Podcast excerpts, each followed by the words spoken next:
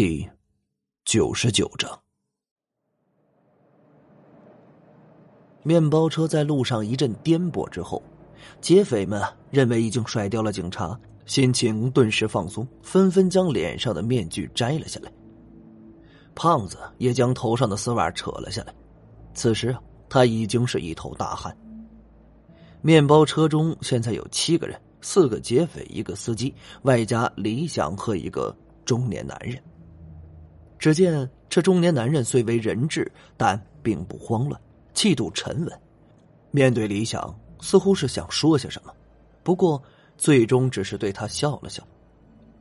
李想的脑袋飞速的转动着，这几个匪徒摘下面具，好像并不害怕自己和那中年男人看见他们的脸。那么，只有一种可能：杀人灭口。喂，臭小子，你看啥呢？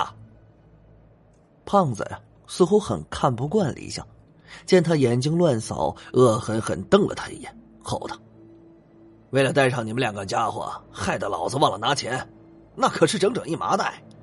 你要是再乱款，我……” 胖子说着，拨弄一下手中的枪，知道不？这可是真家伙，还没开过光的。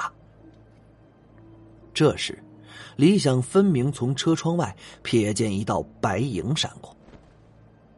操，这眼神什么意思啊？斜视我、瞥我，还是藐视我？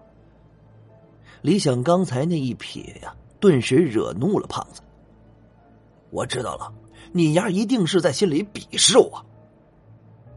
这胖子绝对是个暴躁脾气，吼着就用手中的枪托想来砸李想的脑袋。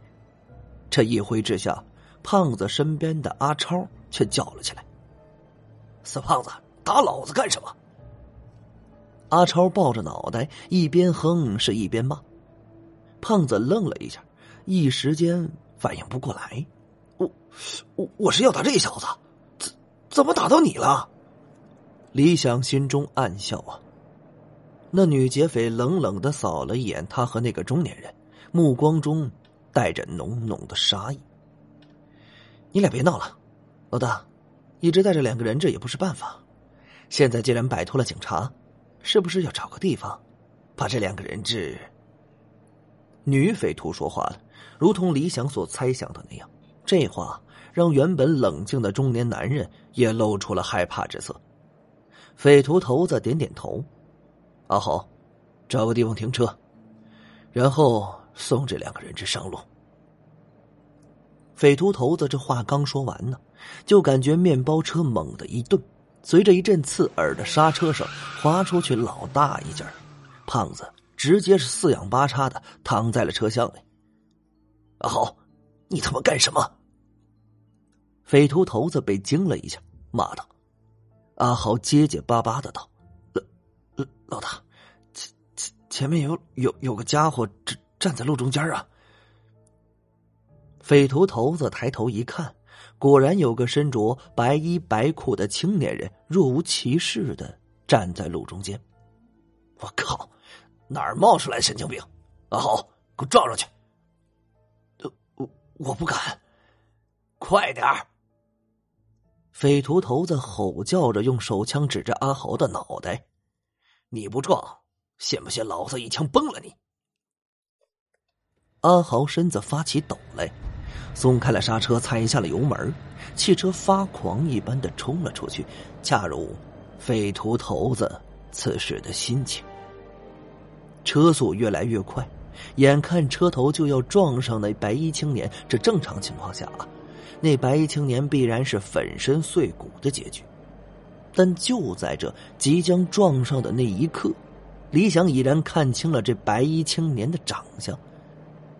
这白衣青年。正是交流会上使用遁术逃走的那家伙，说时迟那时快呀！李想是瞬间灵力释放，护住了自己和那同为人质的中年男人。只见白衣青年右手轻轻一抬，车内的人顿时感觉到一种腾空感，再然后是一种失重感，最终是轰的一声巨响。面包车的窗户无法承受这种巨大的力量，玻璃立时粉碎，这车门是完全变形。一阵剧烈的震荡之后，面包车开始翻滚了起来。车内开始的惨叫声也随着汽车的不停翻滚逐渐消失。这最后，车子终于停了下来，车身如同被捏坏的面包，四脚朝天，轮子还在那儿自动的转着。这虽然啊，用了灵力形成保护罩保护了自己，但李想还是觉得眼前一阵阵的发黑，一种恶心感在喉咙里打转简直啊，比坐了过山车还难受。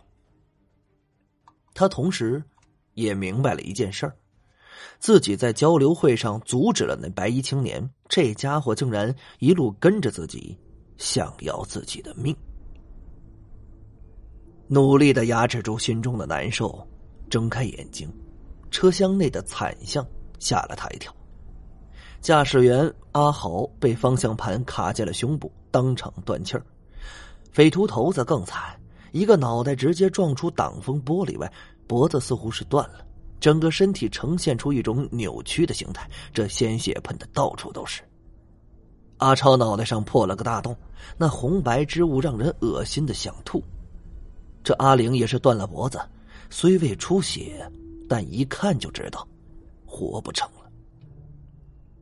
胖子一身鲜血，也不知道是其他匪徒的还是他自己的。虽然不省人事，不过仔细一看，这胸膛微微起伏，似乎还有呼吸。再看那中年男人，虽被李想用灵力保护着，不过在汽车翻滚的过程中，手臂上还是擦破了点皮儿，算是很轻微的轻伤。此时的他，睁着一双眼睛，惊恐的看着车厢内的惨象，一时间竟呆住了。这些个家伙出来抢银行逃命，安全带也不系上，要不然也不至于死的这么惨。李想奋力的从变形的车窗内爬出来，再将那个中年男人救出来。转头四望，那白衣青年已经不见了踪影，警笛之声再次出现。